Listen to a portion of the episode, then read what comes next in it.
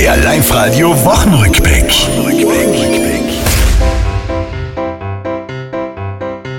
Mai Start in diese Woche hart zu lang am Maifest gewesen und die Matura läuft, hab ich grad in der Zeitung gelesen. Das in der Schule Gelernte braucht man später auch zuhauf. Latein fällt mir spontan jetzt ein. Na, das habe ich nicht gebraucht, aber Prozent rechnen. Warum Schlussverkauf?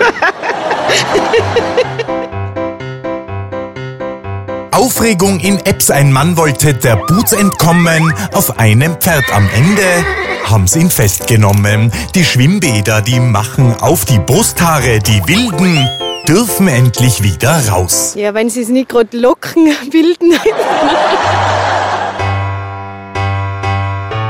Seit dieser Woche auch die Polizei viel mehr kassiert von jenem, der im Auto einfach so telefoniert.